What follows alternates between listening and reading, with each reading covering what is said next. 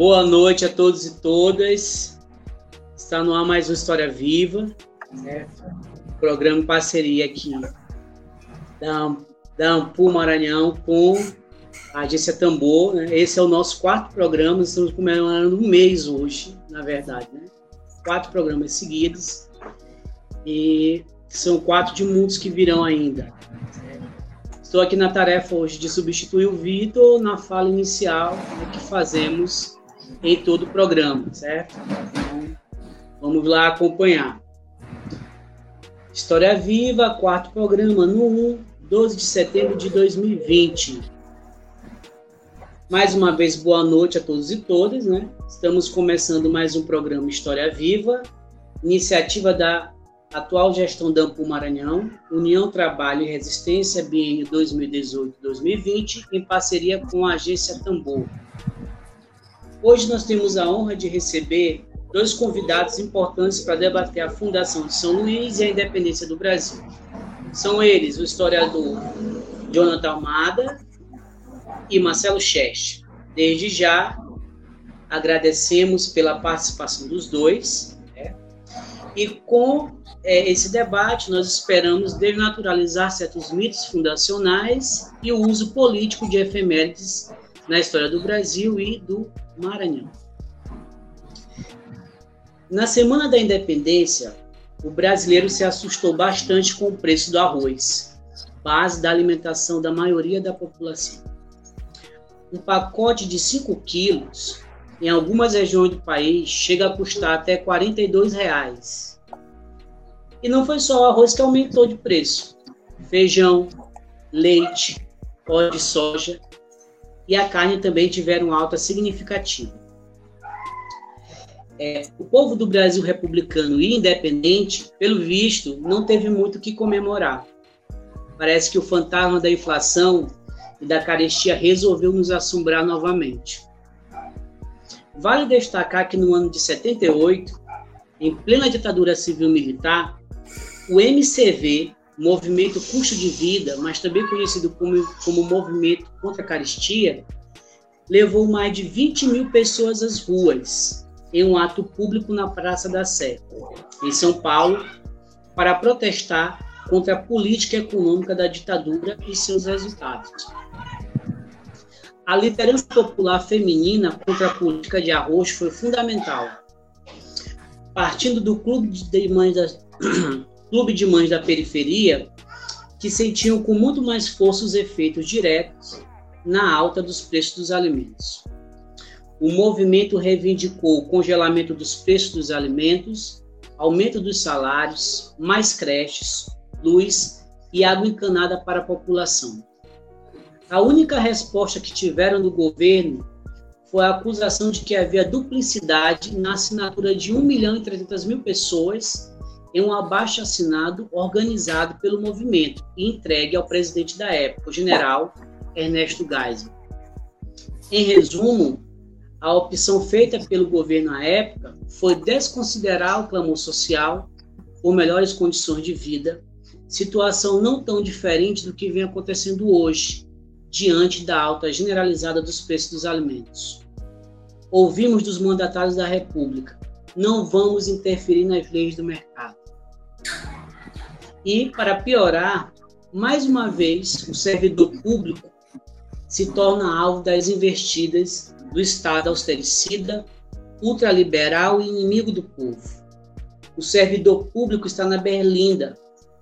Ao se propor uma reforma, aliás, uma contra-reforma administrativa, que tem como objetivo penalizar os servidores dos escalões intermediários e isentar os que estão no topo da pirâmide, com maiores salários e vantagens, não se quer apenas atacar o funcionalismo público em si, mas também a população que precisa e faz uso constante dos serviços públicos nas mais diversas áreas, como a saúde, educação né, e segurança, entre outros.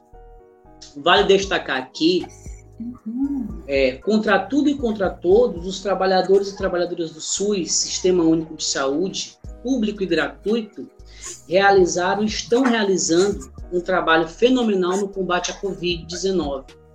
Se não fosse por eles, os impactos da tragédia sanitária que estão vivenciando seriam bem maiores. Finalizando, reafirmamos nosso respeito e admiração pelos funcionários públicos de todo o país e de todas as instâncias administrativas, pois sabemos da sua importância no atendimento daqueles que mais precisam. Sem o funcionalismo público forte e independente, não é possível assegurar os direitos constitucionais básicos aos cidadãos desse país. Mais do que nunca, essa é a hora de defendermos os direitos fundamentais que estão balizados na Carta Cidadã de 1888 e de não aceitarmos esse conjunto de ataques ao funcionalismo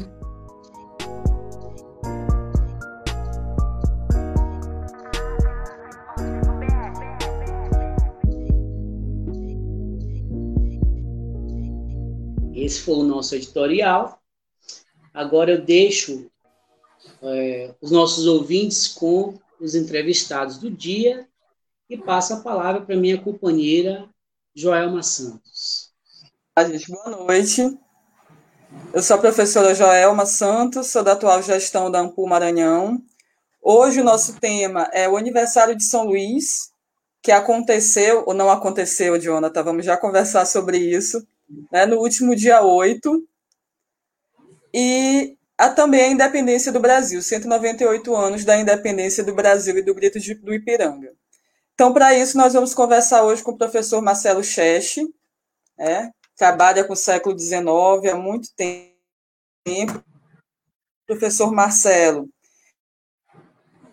historiador estadual do Maranhão, e o professor Jonathan Almada, que é historiador, mestre em educação e atual diretor do Centro de Inovação e Conhecimento para Excelência em Políticas Públicas, o CIEPP. Os dois são especialistas no tema. O Jonathan trabalhou, foi um dos primeiros a trabalhar com o tão polêmico livro da professora Lurdinha, é, na época do lançamento do mito da Fundação de São Luís e suas origens, e o professor Marcelo trabalha com o século XIX há muito tempo. Então, hoje nós teremos uma excelente noite, pelo visto. É, o Márcio vai me acompanhar aqui nas perguntas também, eu gostaria de passar ao professor é, Marcelo para se apresentar, falar um pouco da sua trajetória, e depois ao professor Jonathan. É, professor Marcelo. Bom, boa noite a todos. Prazer estar com vocês aqui, Márcio, Joelma, Jonathan. É, bom, eu, eu tenho trabalhado com essas questões em torno do, do, dos primeiros decênios do século XIX ali, é, desde pelo menos o, o, doutorado, né, que foi iniciado em 2006. O, tema do doutorado foi os espaços públicos de representação política né, na província do Maranhão entre a Revolução do Porto e a Independência. E desde então tenho me movimentado um pouco para frente até a, até a setembrada ali, pensando as, as relações entre esse momento de transição do, do mundo luso brasileiro com a setembrada, e recuado a questões como o impacto da transferência da corte para as capitanias distantes, não é? já que há uma perspectiva, inclusive reiterada no bicentenário da vinda da corte, de sempre se pensar essas datas muito a partir do Rio de Janeiro. Né? Então, o que a gente tem tentado fazer sempre é é, olhar para essas questões a partir do Maranhão, a partir das conexões do Maranhão com as outras províncias do norte, né? e, claro, também a partir do Rio de Janeiro, mas tentando oferecer um outro olhar né, em relação a essas coisas. É, e essas datas, né, e temos um bicentenário se aproximando aí, essas datas são sempre uma oportunidade para que você é, explore, né? Essas datas canônicas com potencial de comemoração são sempre oportunidades para que você ofereça outras leituras, outras alternativas a essas narrativas unificadoras, né? E, e muitas vezes redutoras do, de processos que são complexos. Então, agradecer a oportunidade aqui, dizer que de agora até, a, até o bicentenário, né? E, e imaginamos aqui o que poderá acontecer nesse bicentenário, né? Para nosso azar mais uma vez, é, a independência coincide com governos, se não militares, né, como em 72, na comemoração do Sesc Centenário, com governos com essas características que nós conhecemos aí. Né? Então, eu imagino o que nos espera do ponto de vista de uma agenda ufanista, diluidora dos nossos problemas, né? e é importante que a Ampul, desde já, acompanhe esse processo, construa sua agenda. Eu tive a oportunidade de participar no dia 7, né, na Ampul Nacional, daquilo que a Márcia Mota, nossa presidenta, chamou de vigília pelo 7 de setembro. Né? Então, cada historiador que trabalha um pouco com isso falou ali cinco minutos sobre as suas preocupações. Nós passamos quase quatro horas no ar no, no site da Ampul, é, no YouTube, exatamente com a preocupação do, das apropriações dessa, dessas comemorações no, no governo com essas características.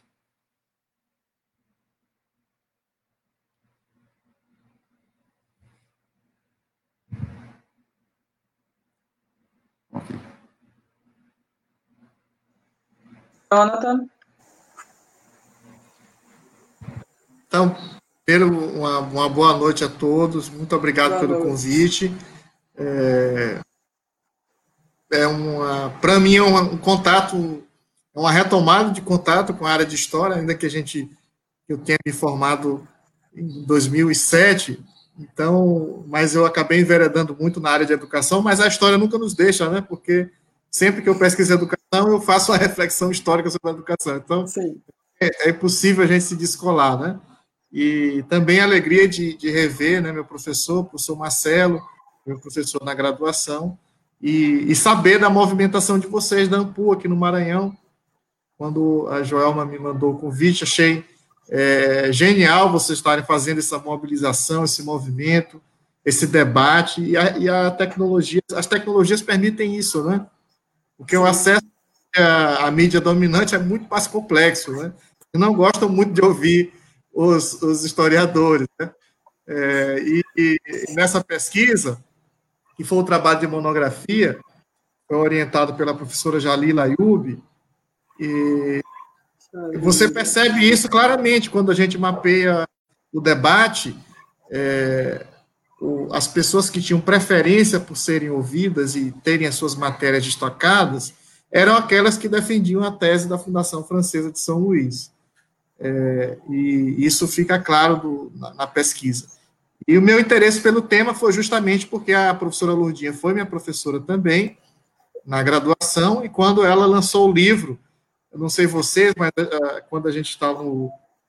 Quando a gente estuda história, uh, uma das, das dos grandes desejos, pelo menos acho que todo historiador tem desejo, é de lançar aquele livro seminal, né, que, que coloque tudo de cabeça para baixo.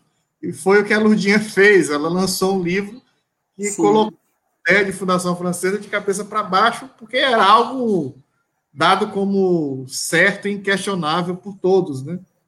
Então, ela realizou o sonho de muita gente que estuda história, que é produzir uma obra que faça existência. E daí me interessou e eu comecei a estudar a, o debate historiográfico, porque na área de história o que eu mais gosto é a historiografia, né? É a história da história, a teoria da história. São as áreas que eu, que eu mais tenho interesse, que, em geral, eu tenho a sensação que, que eu só consigo, só consigo fazer historiografia até hoje. Isso, para início. Certo.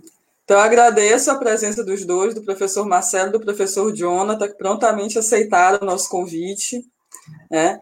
Queria começar com o professor Marcelo. Esse dia do 7 de setembro, eu acompanhei uma parte e ele foi muito importante. Acho que foi um marco importante depois da gente ter conseguido, finalmente, depois de tanta luta, ter aprovado a lei de regulamentação da profissão do historiador, e justamente num momento como esse.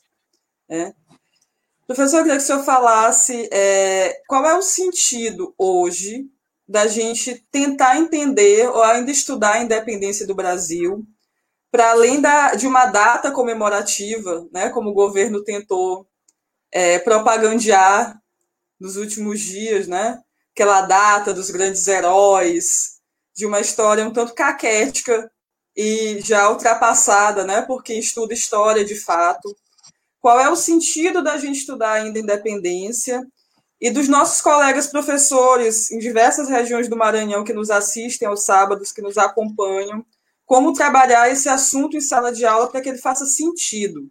Acho que é o grande problema, às vezes, da nossa história na sala de aula, que a gente tem um currículo extremamente europeu E o Brasil parece um apêndice do que acontece, né? E uma coisa sem sentido. Qual o sentido dessa data para a gente hoje?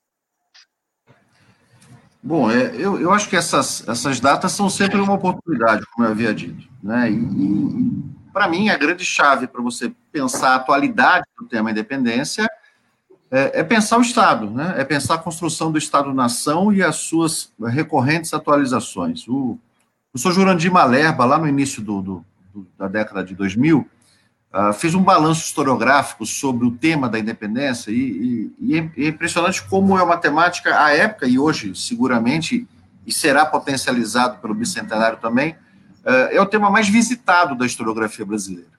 É? Então, quando você olha para esse conjunto, você tem toda aquela carga de narrativas do IHGB, né, de narrativas fundantes da nação, dessa história de heróis tratados e batalhas que a gente sempre sempre insiste em dizer que está, está sendo superada, mas que é sempre superada com dificuldade. Né? Uh, nessas datas, essas questões emergem de volta e, e, é preciso sempre estar atento a isso. Né? Não faz muito tempo, o Mourão, aos três meses, reinaugurou uma estátua do Dom Pedro I em São Paulo. Então, é, essa, essas coisas estão sempre, sempre vivas e sempre muito disponíveis para apropriações né? de, de, um, de um povo heróico e tal. E, e, o cuidado que a gente precisa tomar com isso é o cuidado, é, me parece, de desmontar, mas desmontar propondo uh, outras narrativas. Porque às vezes o desmonte se dá Sim. de uma maneira falsamente crítica. Né? Dizer, por exemplo, que não tem que se lembrar o 7 de setembro, porque nesse país nada nunca mudou, porque isso aqui é sempre a mesma coisa.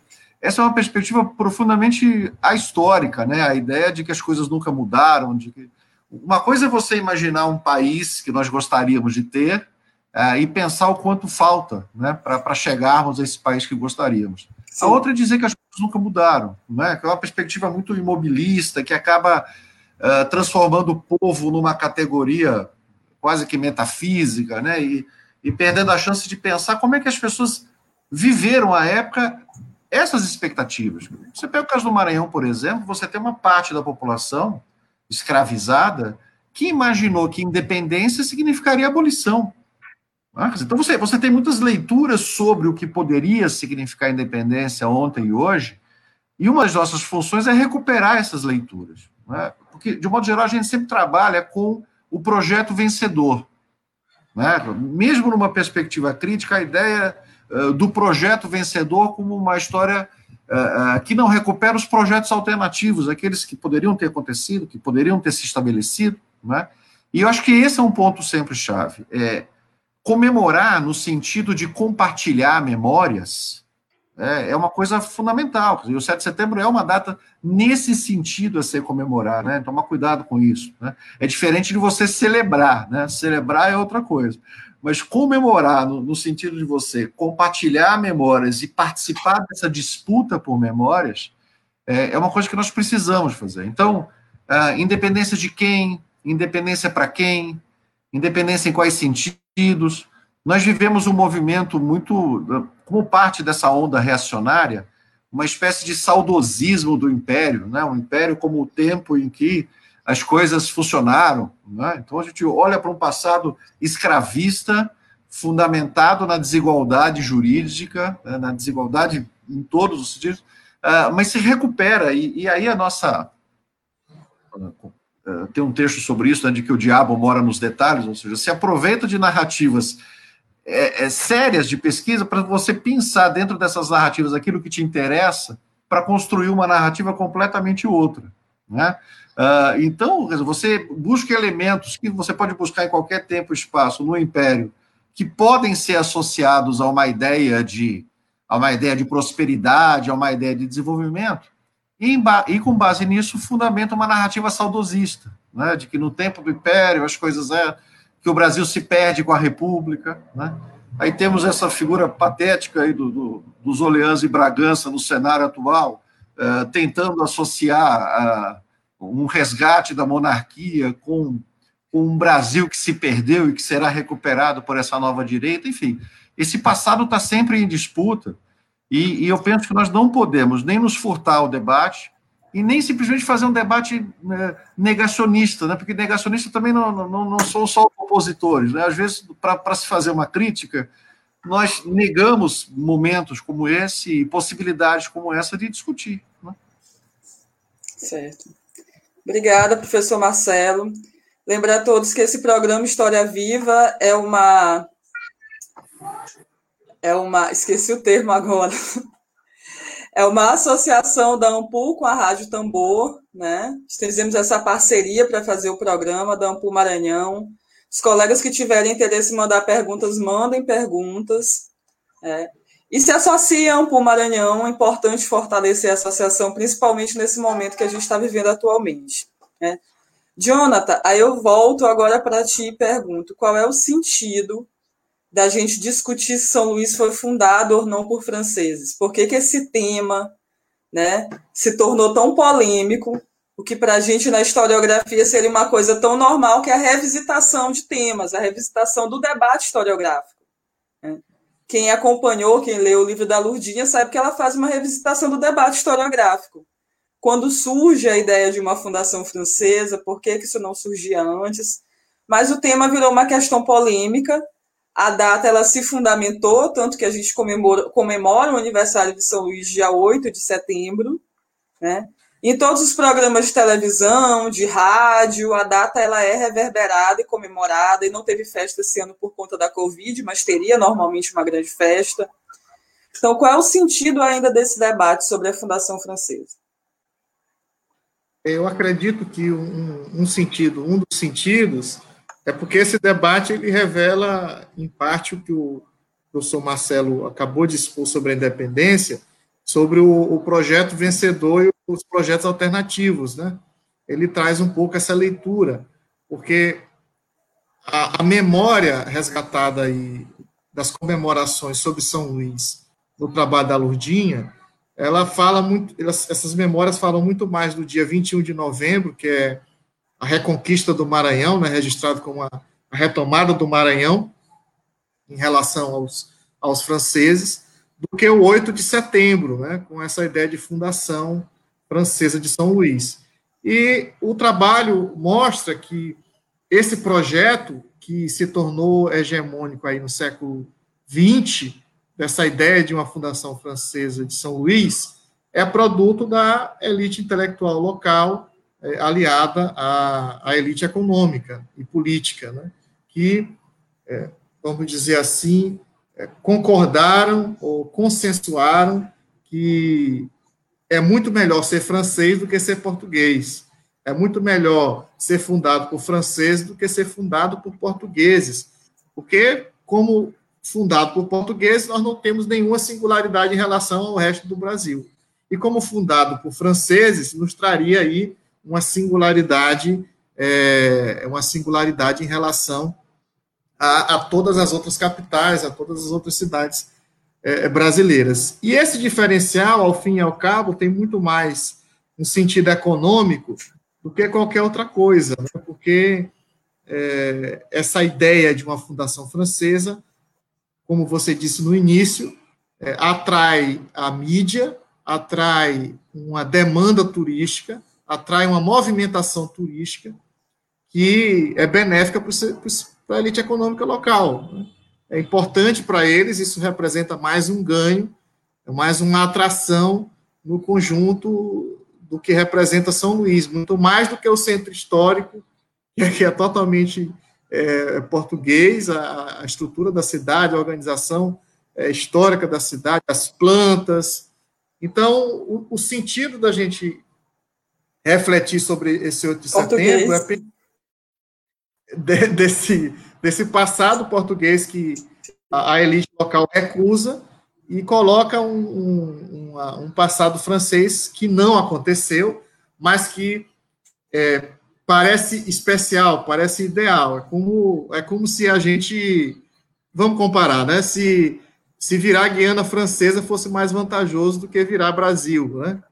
é, porque o único lugar que virou, e não é nem um país ainda hoje, é uma colônia, é a Guiana Francesa aqui, aqui em cima, né, na, na próxima ali do Suriname, é, coladinho com o estado do Amapá, e é um, uma colônia paupérrima da França. Né? A diferença é que circula o euro, né? a moeda local, e tem o centro de lançamento aeroespacial lá, mas que emprega pouquíssimo em relação à população total. Então, a elite, eu acho que o sentido é a gente poder um pouco questionar essa visão, esse projeto hegemônico que se tornou hegemônico no século XX e mostrar que as coisas não são bem assim, né? E São Luís não tem esse passado francês e esse passado francês ele não representa a, a, última, a última bolacha do pacote, né? Nós temos questões mais importantes para refletir, para discutir, para repensar, porque essa ilusão francesa, que se junta também com a, a, a ilusão de Atenas brasileira, faz com que a gente esqueça o, o drama real que nós vivemos, né? Nós sermos o Estado com o maior número de beneficiários do Bolsa Família, nós continuarmos entre é, os estados mais pobres do Brasil, ao longo de anos e anos e anos e anos. É, nós não conseguimos ensinar a nossa história direito para as crianças e jovens. Enfim, acho que esse é o sentido assim mais é, de primeiro que eu gostaria de destacar em relação a essa data. Ok, muito bem, professor Jonta, professor Marcelo. Eu vou ler aqui alguns comentários e fazer uma pergunta para o professor Marcelo. Né? Tem aqui o comentário da professora Elizabeth Abrantes. Parabéns, Marcelo, pela pesquisa, né, que tem ampliado a historiografia sobre. Deixa eu ler aqui. Tem, ah, sim. Sobre a independência e o processo de construção da ordem imperial. Tá? Uhum. E também a professora Elizabeth ela fala, é, professor, fale um pouco da importância de se estudar a participação das camadas populares nesse processo da independência. Né? Acho que é um ponto que a professora Elizabeth ela, que ela faz é, como sugestão. Né? Bem, eu tenho uma pergunta para o Marcelo, que é a seguinte. É, a gente observa aqui, de um modo geral, para a grande população, para o grande público, né, muitas pessoas é, não têm assim é, não se sentem incomodadas com essa narrativa ufanista, né, a respeito da história, né? Mas os historiadores eles pensam o contrário, tá?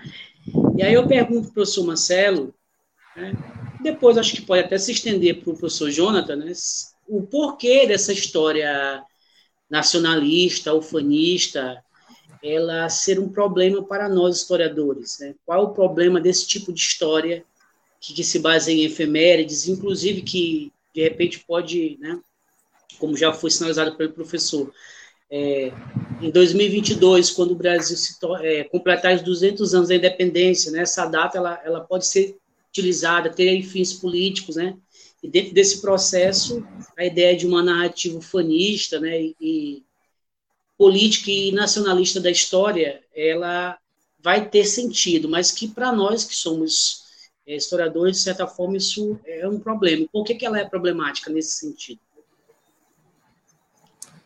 É, tá bem, eu vou começar pelo final aqui, antes da, da questão da Beth.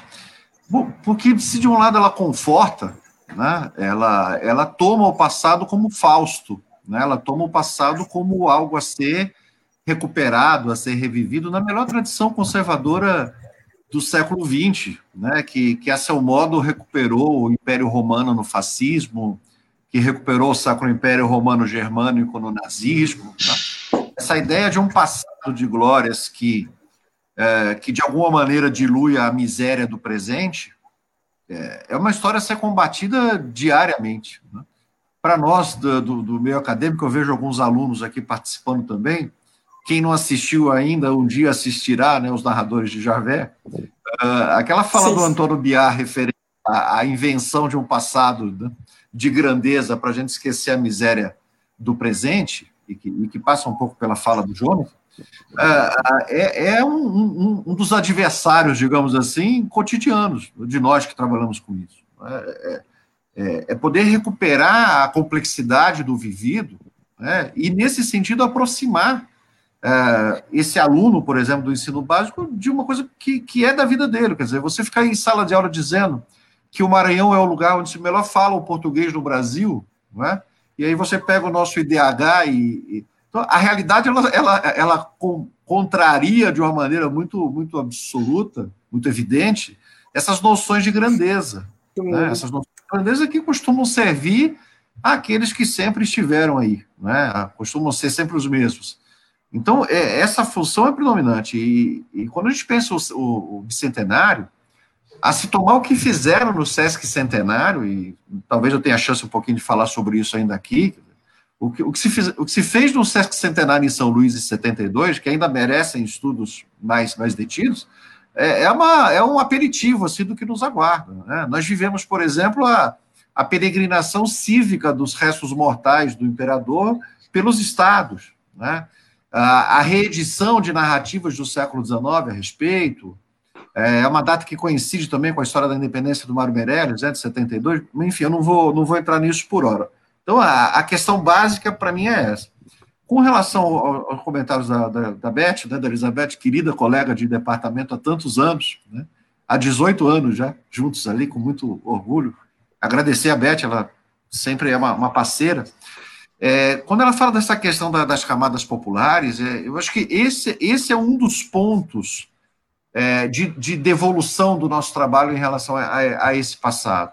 É pensar uma história marcada por fissuras que são muitas. Quando você olha para o 7 de setembro, pegando um pouco aqui o tema, é, que nem era a data, né? A data, a data primeira no Império a saudade era o 12 de outubro. É uma outra discussão isso. Aos poucos, o 7 de setembro se transforma na data.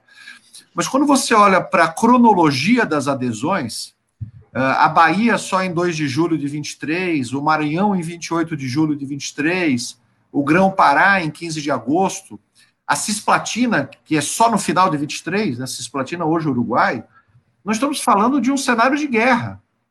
Né? Quer dizer, a, a partir de fevereiro, março, o Jornal Conciliador do Maranhão noticia o avanço das tropas do Piauí e Ceará para dentro da província do Maranhão, né, pela região de Brejo, São Bernardo, em direção a Itapecuru. Caxias permanecia como um centro importante da resistência portuguesa. Então, nesses cenários de guerra, a participação de, das camadas né, sociais ela é muito efetiva.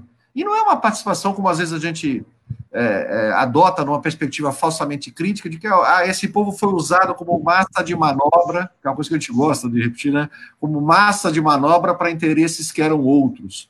Os interesses que eram seus também estavam presentes. Né? É, quando nós, a adesão do Itapecuru à independência, em maio, junho de 23, tem uma relação direta com o medo dos grandes proprietários de que a independência pudesse promover a insurgência da escravatura. Né? Esse, esse medo é muito claro. E daí a adesão se torna uma opção. A mais prática, né? a mais, a mais é, razoável para esses proprietários. Né? E se nós não vivemos um, uma guerra, um cenário de guerra na região do Itapecuru, como vivido, por exemplo, na Batalha do Genipapo uh, uh, no Piauí, foi porque esses grandes produtores viram somente a partir daquele momento uma possibilidade de evitar um mal maior da insurgência e ainda, de quebra, se inserir na nova ordem política como se inseriu. Né? A primeira junta de governo do Maranhão, dos sete membros, quatro eram do Itapecuru, exatamente por conta da, dessa, dessa adesão. Então, é, quando a gente olha essa história, né, a história dos Belfort, dos Burgos, dos Bruce, não sei de quem, uh, e, e aí você mergulha na documentação, você encontra uma uma quantidade enorme de outras figuras, inclusive participando da política por intermédio da escrita. É, eu consegui recuperar no, no doutorado abaixo assinados, gente que mal sabia escrever, gente que mal. Mas que, mas que conseguia, de algum modo, se expressar politicamente, além de uma outra forma de expressão, que é a guerra. Né? A guerra é uma forma de expressão política por excelência. Né? Então, ah, o, o próprio cenário das tensões, dos conflitos, ajuda a entender a participação dessa população, né, subalterna, enfim, uh, nas questões relacionadas à independência. Professor, acho que quanto à independência do Brasil no Maranhão, a gente ainda tem muita coisa para resgatar, na verdade. Ah, tem muita Independência, primeiro reinado, muita coisa para se resgatar. Assim. Na pesquisa é, na, eu fui encontrando muitas coisas. Sim. É, na época do doutorado, já, já faz alguns anos, eu, eu consegui recuperar cerca de 40 e poucos, 50 folhetos, né, que ajudam a entender a discussão. E tem uma coisa que eu estou fazendo agora, Joelma, só muito rapidamente, é, eu, eu, voltei do pós-doutorado agora, e, e, eu trabalhei com a documentação é, da Comissão Mista Brasil-Portugal, que foi aquela, aquela comissão formada para analisar os pedidos de indenização sobre os prejuízos tidos durante a guerra da independência. E o Maranhão foi a terceira província com mais reclamações, ou seja, das 509 reclamações, 126 é, foram no Maranhão. Então, a, o trabalho com essa documentação, com esses processos, tem ajudado a entender é, o que se perde, o que se ganha, o, um, um, cotidiano. Tem a história de um fazendeiro na região de Caxias que perde tudo. Né? E aí ele narra tudo o que Sim. acontece com o gado, com a produção, com tudo que ele tinha. Então, é, é, a guerra pensada a partir desses sujeitos né, do dia a dia, impactados de alguma maneira pelo confronto. Né? É, e tudo acaba sendo a visão do historiador, né? Quando a gente vai para os anais da Câmara também, a gente vê as reclamações Sim. de fazendeiros, de pequenos proprietários e de uma série de pessoas que acabam é, perdendo né, com a independência, com essa adesão. É, Jonathan? Microfone. É, discutindo o tema da independência, o professor Marcelo falou de Caxias, porque é, eu sou de Caxias, né, nasci em Caxias, e os meus ah, ancestrais, vamos chamar assim, eles, eles estiveram do lado do, dos portugueses, no confronto, eles eram contra a independência. E o, um dos meus parentes é presidente lá do Instituto Histórico e Geográfico de Caxias, ele resgatou as atas lá de rendição da Nossa. turma, e os nossos três estavam lá arrolados, né? Inclusive tendo que pagar a indenização ao Brasil, né? Por força de terem ah, sido contra a independência. Mas os três fugiram, não pagaram nada, viu? Eles sumiram lá Era... e não pagaram as indenizações. É uma história bem pitoresca, mas ele sempre conta, porque ele fez essa pesquisa, né? Levantou os documentos, acho que foi na Torre do Tombo também, fez uma pesquisa interessante. É, não me lembro se ele publicou, mas é é, é, é, é, esses outros olhares, né? E, e, a pergunta sobre por que, que a gente se preocupa tanto né, com essa história feminista, com essa história que, por exemplo, sobretudo esse 2022 que se aproxima, né? E aí nós vamos. Medo. É, muita maluquice, mas o, o, talvez, talvez surjam coisas boas, acho que a ANPU poderia também liderar. Nos Estados Unidos, eles fizeram um trabalho bem bacana, chamado um relatório chamado Nossa Educação em Risco, em que eles refletiram é, sobre o que é que se queria para as próximas gerações de americanos, no caso, em relação à educação. E fizeram uma proposta, né? Olha, nós achamos que a geração anterior é, teve tais restrições e nós queremos para a próxima geração, no nosso caso, para a próxima geração de brasileiros, tais e tais e tais e tais coisas. E aí reuniram é, intelectuais, enfim, para pensar isso, né? uma, uma proposição, uma proposição em relação a esse tema. Porque aí eu estou pensando aqui essa ideia de intelectual público, que o Milton Santos defendia bastante, né? Intelectual que sustenta a sua posição, que interfere no debate, que, que coloca, que questiona, no caso de São Luís e dessa discussão sobre a, Fundação Francesa, foi um ato assim de extrema coragem né, da, da Lourdinha. E ela só foi acompanhada pelo Flávio Soares e pelo Flávio Reis, né, que são professores da Universidade Federal do Maranhão, que foram os três, eles dois e, e ela, que é, debateram com todos os outros é, representantes, geralmente colunistas do jornal Estado do Maranhão, e, e eventualmente ali no Jornal Imparcial. Então, praticamente, só esses três tiveram a coragem de ser esse intelectual público, né, que questiona, porque todos os demais fizeram é, é, esse discurso hegemônico é, de concordar com a Fundação Francesa de qualquer forma, passando por cima de todos os argumentos apresentados. Né? inclusive um, um dos mais estrambólicos que, que fez essa defesa da Fundação Francesa, ele propôs que todos os franceses residentes em São Luís é, pedissem a cidadania brasileira, porque considerando que a cidade foi fundada por eles, eles teriam direito, por extensão, à cidadania brasileira, e ele estava sugerindo, defendendo que nada, é, que nada mais assim justo do que, que os franceses pedirem a cidadania brasileira.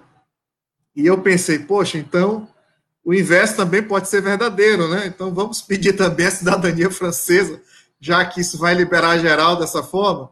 Então, para ver que o, o, nível dos argumentos que eram apresentados em relação ao, ao debate feito por Lurdinha e que ela foi complementando depois do lançamento do livro, é, discutindo a pirataria é, no litoral brasileiro, depois discutindo o forte de São Luís.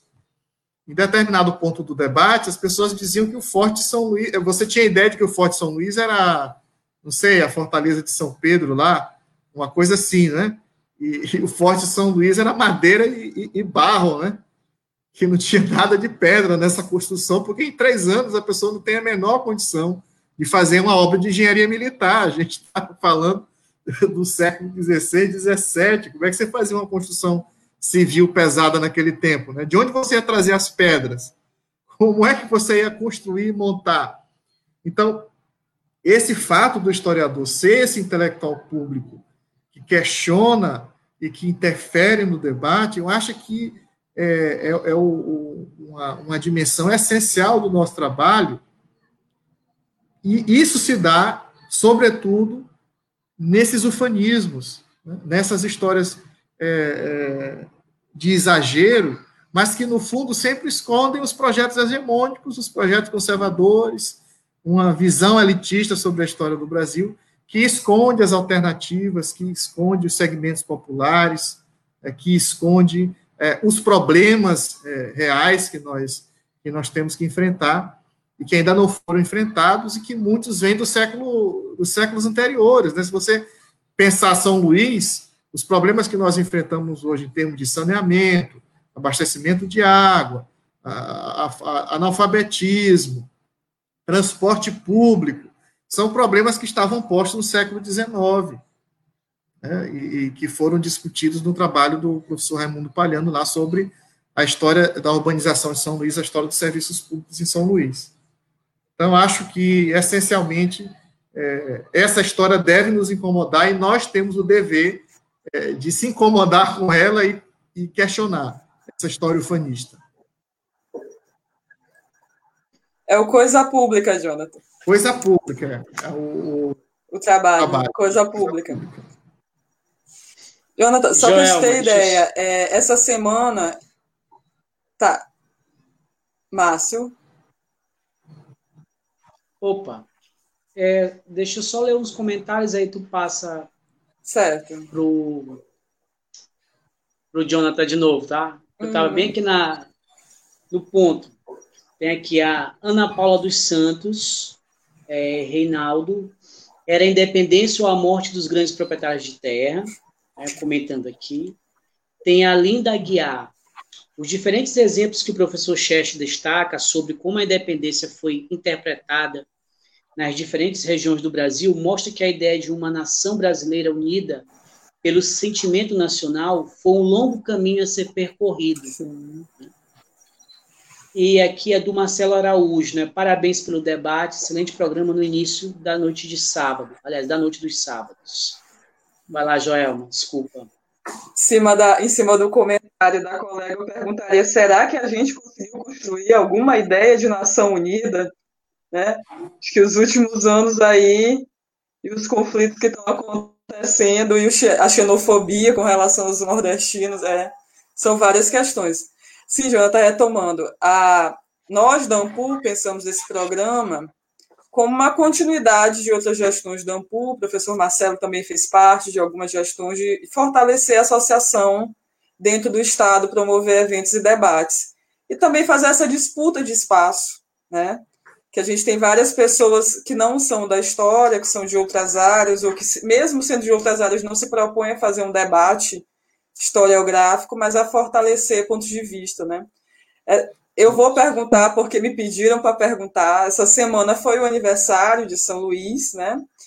Eu fiz uma fala, eu fui chamada a fazer uma fala no programa, eu aceitei, porque eu acho que a gente tem que começar a aceitar estar nesses espaços. Durante muito tempo a gente tomou uma postura de não aceitar, né? Mas eu acho que agora a gente tem mais do que nunca de aceitar. E falei uma fala sobre as populações nativas de São Luís. São Luís tinha uma população nativa que era maior do que muitas cidades brasileiras no período, né? Tinham nações indígenas organizadas, tribos organizadas, espalhadas por toda a ilha. Logo em seguida, alguns dias depois, uma pessoa falar que eu não conheço da área da história, não sei de que área é, da, do Jerônimo de Albuquerque, né? Da questão dele ser um protestante. E a fala foi ótima, porque foi assim: é, os franceses não estupraram nenhuma índia enquanto estiveram aqui, não tiveram nenhum ato de violência e não mataram ninguém. Né? Então, é, foi uma fala que ficou todo mundo muito chocado e me procurou por conta da minha fala em dias anteriores. Eu queria que tu falasse um pouco isso, porque esses projetos nunca deixam de ser projetos de dominação e de colonização, eles nunca deixam de ser violentos. Né? Como é que foi esse, essa relação dos franceses? Né? O que a historiografia tem a falar sobre isso, para além do livro do Padre Devreux né? e, do, e do Claude Abbeville? Como é que está a pesquisa nessa área? Eu acho que, é, só reforçando, acho que, que, nós devemos aceitar esses convites e ir lá colocar o, o, nosso posicionamento, porque quando a gente não ocupa esse espaço, os mesmos são chamados para falar as mesmas coisas anos após anos. É, isso é muito observável em relação a esse debate da Fundação Francesa. Mas eu penso que é, essa ideia ela surge justamente porque os franceses precisavam se aliar às populações nativas para os portugueses, porque os portugueses é que tinham a titularidade aqui desse espaço territorial. Eles não conseguiam era dar conta de ocupar é, é todo esse espaço. Né? O, o Brasil é ainda hoje, né, continua sendo, é um país gigantesco, é um dos maiores litorais do mundo, né, contínuo. Então, você imaginar que naquele século, com as condições tecnológicas que eles tinham, é, poderiam ocupar toda a costa brasileira é, é realmente impossível. Então, os franceses é, fizeram essas alianças temporárias, mas não é que ele não que ele não utilizaram da violência, né? É porque passa a ideia de que eles trocaram os espelhinhos com, com as peninhas dos e aí fizeram um acordo, né? Passa essa imagem, a pessoa que que, que, fez esse comentário. E não é nada disso, foi uma, uma, aliança temporária, e aqueles que não se que não aceitaram essa aliança, é claro que eles sofreram que eles sofreram violência, porque qual, qual população nativa vai aceitar um, um povo estrangeiro chegar nas suas terras e, e, olha, eu quero fechar uma aliança com vocês para que a gente possa mutuamente se apoiar e, e, e desenvolver, né? Não, não existe. Mas isso foi provocado porque os franceses, temporariamente, fizeram essas alianças em função de se preparar para enfrentar os portugueses. Os portugueses também fizeram alianças com, com populações indígenas em situações de guerra com, com outras nações. Então, isso não, em si não é uma, uma novidade. Mas o, o, fato de que é muito mais interessante para essa elite dizer que foi fundada por, por Lavardiere, por Daniel de Latouche, esses nomes soam melhor que Jerônimo de Albuquerque, né? E aí tem outra, outro trabalho biográfico sobre Jerônimo de Albuquerque, feito pela Lurdinha também, que resgata um pouco a história dele. Mas eu acho que essa situação é provocada justamente porque isso, isso foi levado a tal ponto que tem trabalhos que dizem que a, a, os documentos que regulamentam as relações na França equinocial, nessa ideia de projeto de França equinocial, ela representa a primeira constituição do continente americano. Então, assim, Nossa. tem umas coisas. Isso aí, isso aí cabe quem está nos assistindo estudar e questionar. Não é mais uma matéria para mim, mas isso existe, são, são desdobramentos do mesmo mito fundador, né? Porque aqui eles conseguiram operar uma distinção entre fundação e colonização. Fundação é uma coisa, não, nós somos fundados por franceses, mas colonizados por portugueses. Eles conseguiram operar essa distinção, sendo que ao longo de, de todos os séculos anteriores ao século XX, não há nenhum registro que trate os franceses como fundadores. Os registros são muito claros, eles são invasores. Por isso se comemorava a reconquista do Maranhão, né? Reconquista pelos portugueses em relação aos franceses mas é, é, fundamental. Foi muito importante tu teres aceitado isso, ido lá e, e, e, te manifestado. E eu acho que todos aqueles que estão nos assistindo é, não recusem, é, se propõem. Ah, e, e, claro, vocês vão falar uma fala é, do especialista, uma fala de, que, de quem estudou é, a história. No debate mesmo sobre historiográfico sobre a Fundação Francesa, é, nós temos pouquíssimos historiadores participando do debate. A maioria dos que combatem a, a, o livro da professora Lurdinha são de outras áreas do conhecimento. Obrigada, Jonathan. Tudo bem, Jonathan. Márcio. É, deixa eu fazer mais uma. Hoje, eu quero só dizer aqui para vocês a, ah, o nosso programa está bombando, muita gente assistindo, muita gente comentando. Eu acho que uma discussão que foi levantada sobre a questão do, da nossa participação pública tem a ver com isso, né? porque nós temos um público muito diverso, são professores, são alunos, todos aqueles que, que se interessam em discutir história, e nós aqui cumprindo esse papel também, né, de, de, compartilhar esse conhecimento, de debater, né, e de fazer interação, que é uma coisa muito importante para nós, e por isso que a gente dá é, esse espaço os comentários, né? Então, vou ler aqui mais dois comentários. Do Tiago Santos, Tiago, também companheiro do nosso Dancu. Questionar essa hegemonia transforma o campo da produção historiográfica em uma arena. Tá? Tem também aqui outro comentário da professora Beth. Parabéns ao Jonathan pela participação nesse debate, muito importante. Né? E o Inácio Araújo, grande discussão. Tá? que são alguns dos comentários que a gente teve agora mais recente. Passo aqui agora para minha amiga Joelma.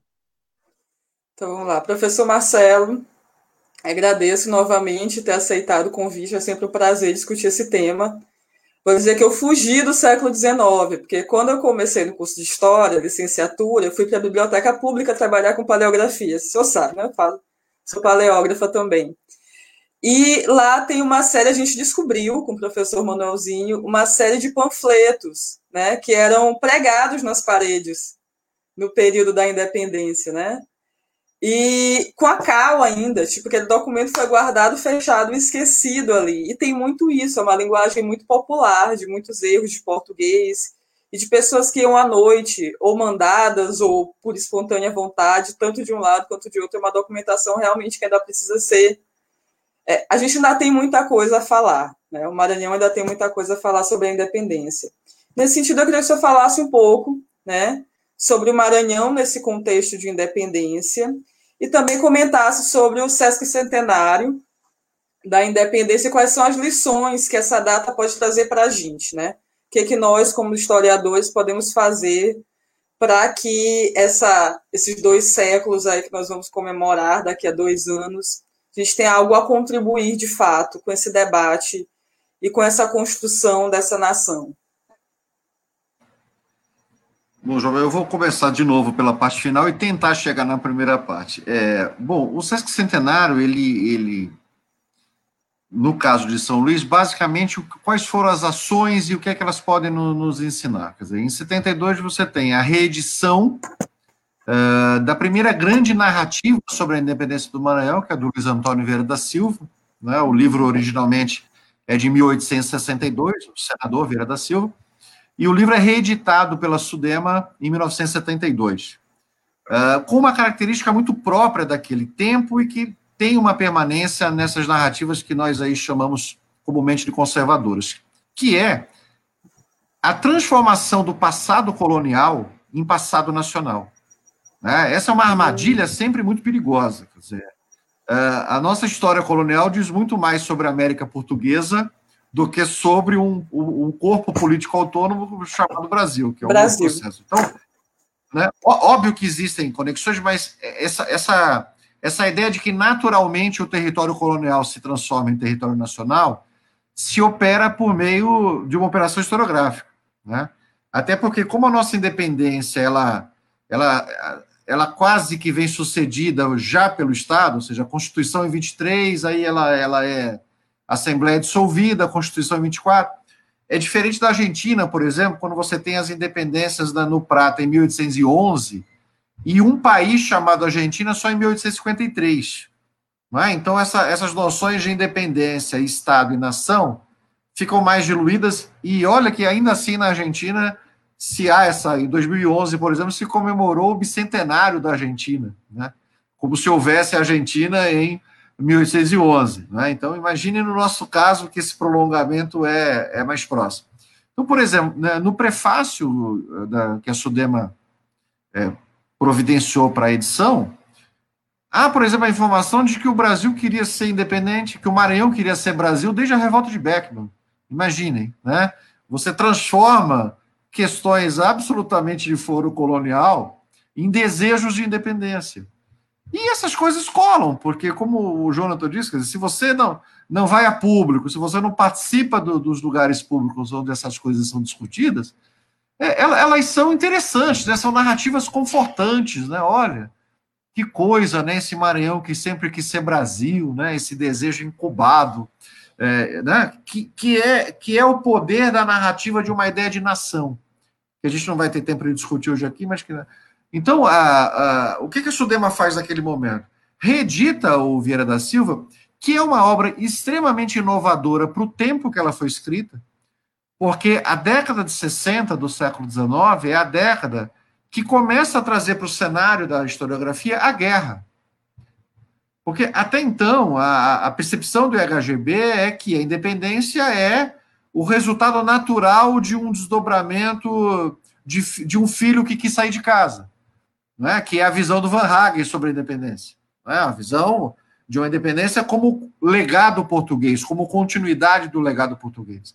A independência como ruptura, como guerra, ela está no cenário dos anos 60.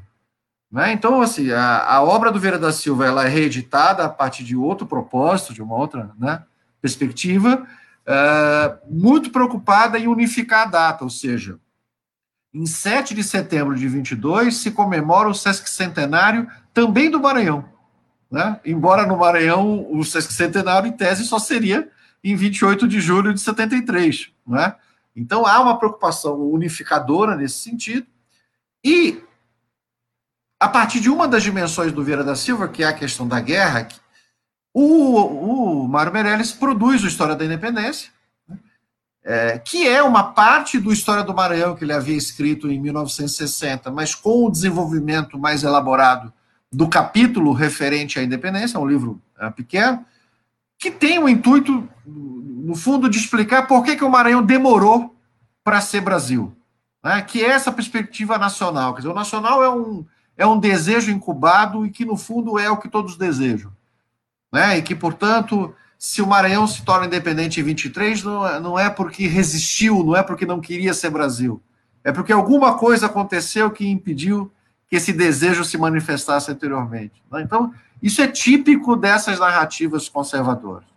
Né? Então, é possível que nós assistamos em 2022, não sei por quais canais, a reprodução dessas obras, é, enfim, né, é um campo em disputa.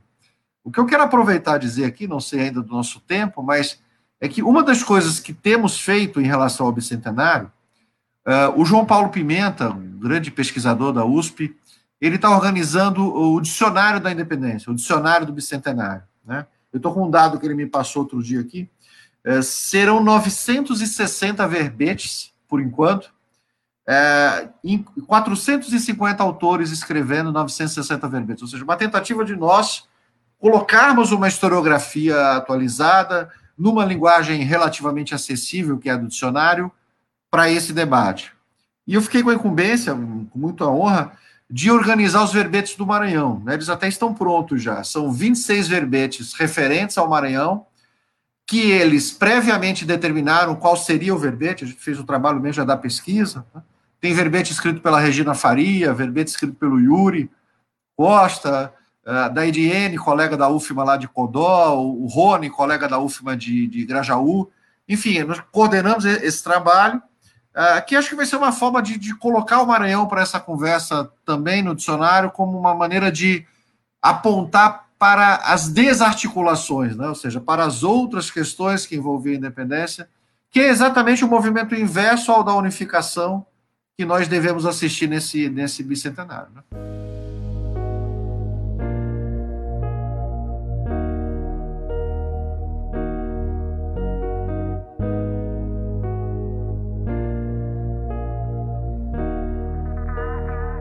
Obrigada, professor de... Marcelo. Se deixar, eu falo mais uma hora, Jovem, por isso que eu, eu me interrompi aqui. Bem. Felizmente, nosso horário ele, é, ele tem um espaço de tempo por conta da programação da rádio, mas eu sei como é. Aproveito a oportunidade, mando um abraço para a professora Regina, para o Yuri, foram pessoas fundamentais é, no meu processo de dissertação e de tese já. É, agradeço ao Jonathan pelo convite, por ter aceitado prontamente o convite que a Ampul fez. Agradeço ao professor Marcelo por esse convite, com certeza virão outros também para o Jonathan falar da sua prática de sala de aula. Eu sei que está conversando com muitos colegas do estado, em várias regiões. A gente quer contactar esses colegas também. Lembrar a todos que o programa História Viva é uma parceria da Rádio Tambor com o Maranhão com o objetivo de disseminar o conhecimento de história, de debater história com os colegas e com a população em geral. Então, gostaria que vocês se despedissem rapidamente, por favor. O Márcio também, que a gente.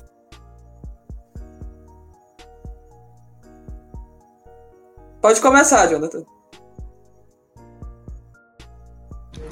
Ah, mais uma vez agradecer uh, pelo convite é, a, o que eu pude aqui rever, né, o professor Marcelo, e lembrar da, da minha graduação na UEMA, foi muito importante na minha vida, foi uma, uma, um marco, assim, extremamente importante. A professora Elizabeth, que comentou, também foi minha, minha professora na graduação, então, uma alegria. Muito obrigado por vocês me terem convidado e me terem oportunizado rememorar esse meu tempo de, de estudante de história, né? reencontrar a área de história com vocês aqui hoje, é, nessa noite, e com um tema que é tão importante para a nossa cidade, mas também para a historiografia, né?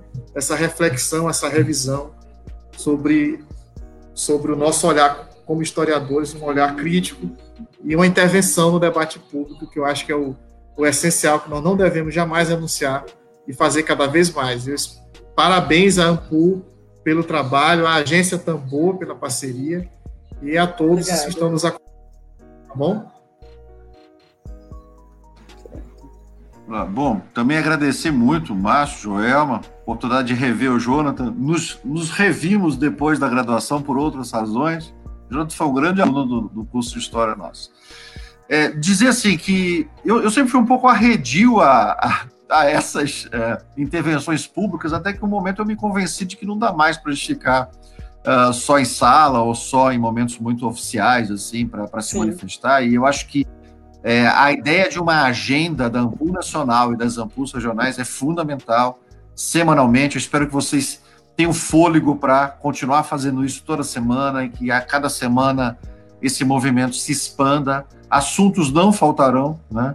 O dessa semana coincide com Sim. algumas datas, né? lógico que nem sempre a, as questões serão essas, mas quaisquer que sejam, é, serão sempre importantes para trazer a público alunos que eu vejo aqui nos comentários, professores, pessoas que, que se interessam por alguma outra razão pelo nosso campo de conhecimento. Realmente dar os parabéns a vocês e, e pedir para que esse movimento não cesse. Um abraço a todos. Bem, é isso, né, gente? Eu quero também agradecer ao professor Jonathan, ao professor Marcelo. É, o, o debate de hoje foi sensacional, muita gente até agora comentando, tá? isso mostrou que há uma relevância nessa discussão, né? e a gente só tem a agradecer e reafirmar esse compromisso de levar história, conhecimento, debate, discussão é, para todo mundo que tem interesse, que está aí é, participando.